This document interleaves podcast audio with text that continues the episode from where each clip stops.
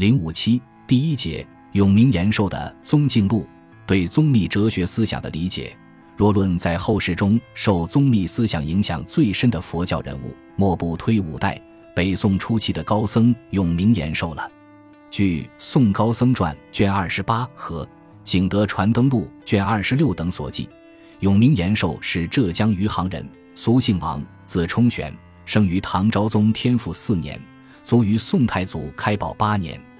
延寿素直得本，壮年时做过地方官吏，后因缘成熟，批字出家，得法于天台德绍禅师，为法眼宗创始人清凉文艺的法孙。后周广顺两年，入住明州雪窦寺，法宴阴盛。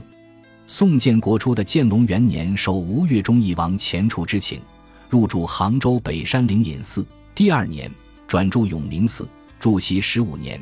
薛众两千，云集门下。延寿最有代表性的著作是《宗敬录》一百卷，另外《万善同归集》三卷等也对后世产生了较大的影响。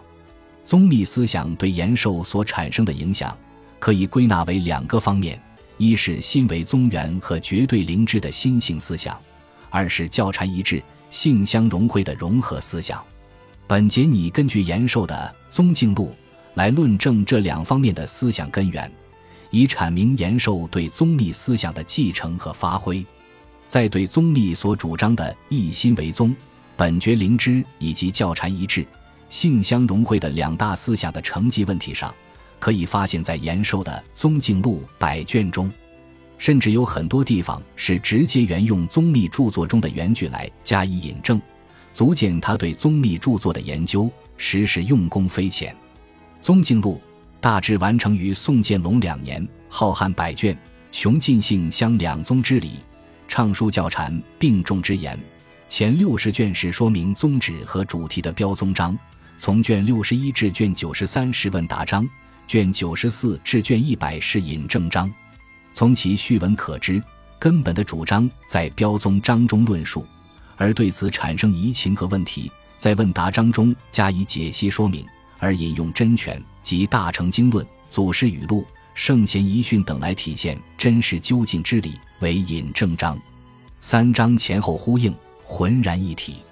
而先以立宗以为归去，则以一心来统一贯穿。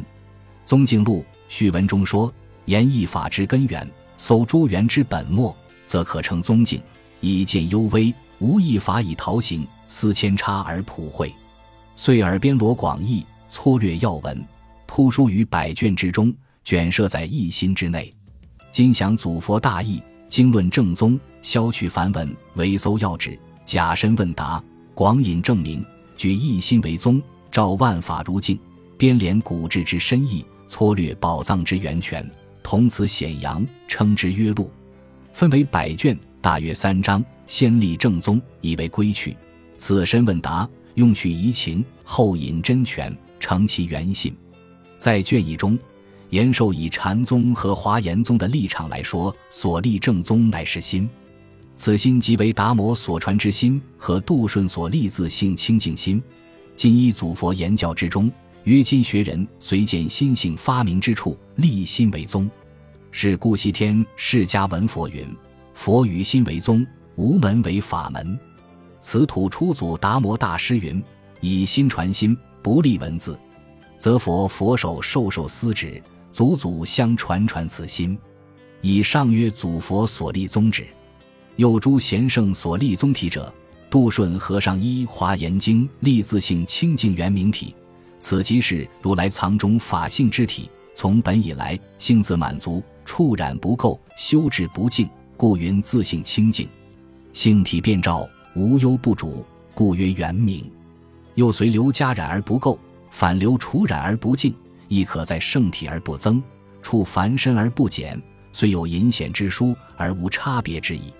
烦恼复之则隐，智慧了之则显，非声音之所生，为了音之所了，思及一切众生自心之体，灵之不昧，寂照无疑。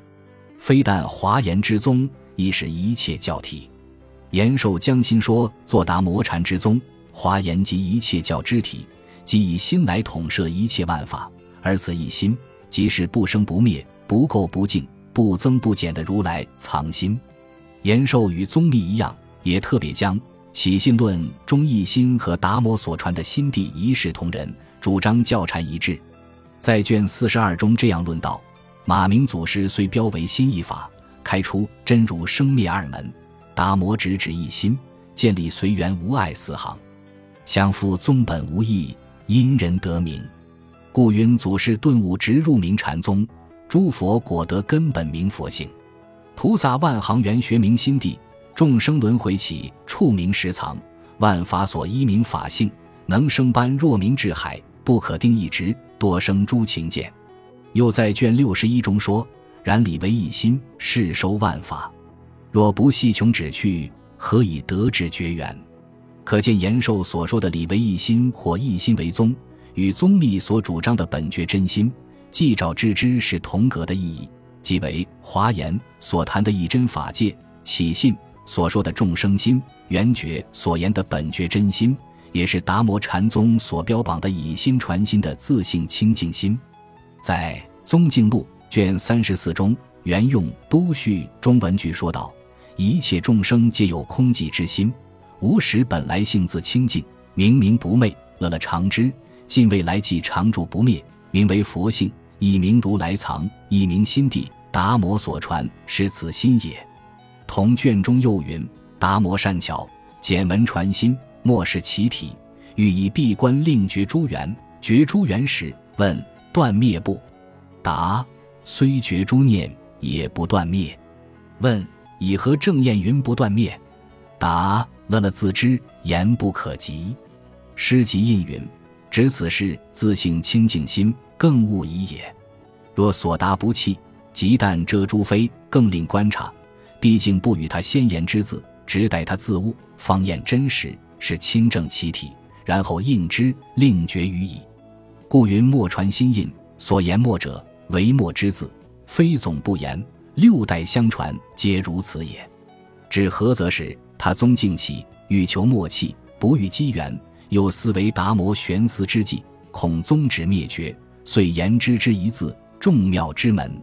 在本体论的知的概念和论理上，延寿也引用宗密的理论来加以诠释。如在《宗静录》卷三十四中说道：“问：既云性自了的常知，何须诸佛开示？答：此言之者，不是正知，一说真性不同虚空目识，故云之也。非如圆镜分别之时，非如照剃了达之智，只是真如之性，自然常知。同卷中又说：知云非识所能识，亦非心境界，时时分别，分别非真知。”唯无念方现，又若以智正知，即属所全之境；真知非境界故，撇起照心即非真知故，非心境界，以不起心为玄妙，以激起明心。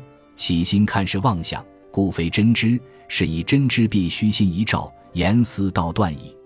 在上文中，延寿基本上完全引用了宗密在都序中所论正知，即是达摩至六代相传的默传心印。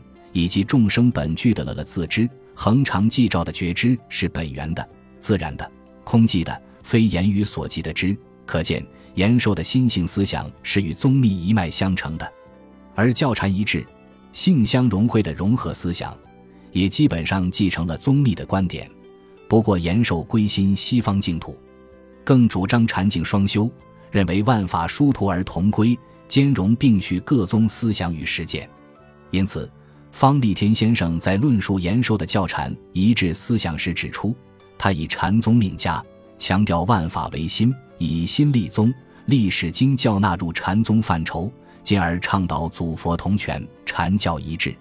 在中国佛教禅教关系演变史上，永明延寿是继宗密之后影响最大的人物。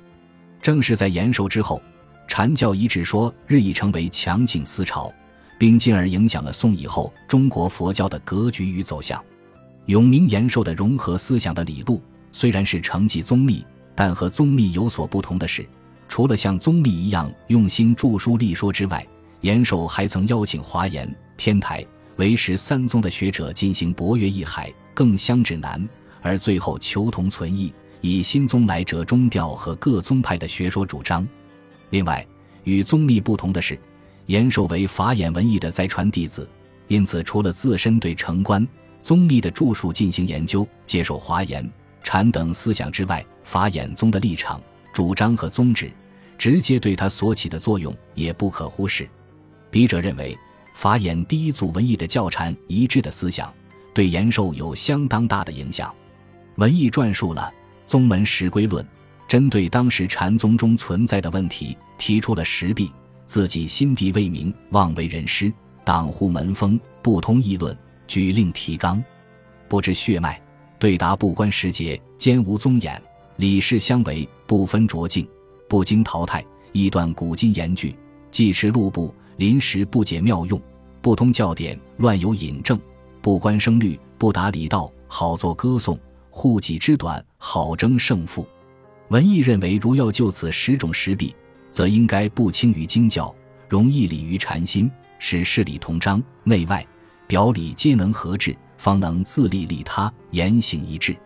所以，文艺对华严深有探究，常用华严六相义接引学人入道，主张戒教务宗，反对禅宗内故弄玄虚、不求亲政、喜欢程序阶下的不良禅风。在延寿的《宗敬录》里也有因痛感时弊发愤而言的很多内容，因此，我认为宗密阐述教禅一致思想的真实目的，除了也有匡正当时讲禅相公不肯合会的时弊之外，更重要的是想主张教和禅非议非议，所谓教是佛语，禅是佛意，三教对三宗，将教禅放在并列同治的层次上来相提并论，阐明教禅并重的理智。但是文艺是纯粹的禅者，虽然主张禅不废教，但是重心在融教入禅，依理入行。在这一点上，延寿应该是接近师祖文艺的。他的教禅一致，是戒教为了悟宗，并非是宗密的教禅均修，也非成观所主张的以教摄禅的观点。因此，尽管在《宗敬录》中，延寿较多引用成观、宗密的文句，但千万不可将三者混为一谈。要知三者精要所在。另外，在禅境融会的观点上，延寿的禅境关系还是与明代以后的念佛禅不同，因为延寿在自立和他立的立场上更注重自立的禅修，兼之主张唯心净土，还多有天台观行的成分。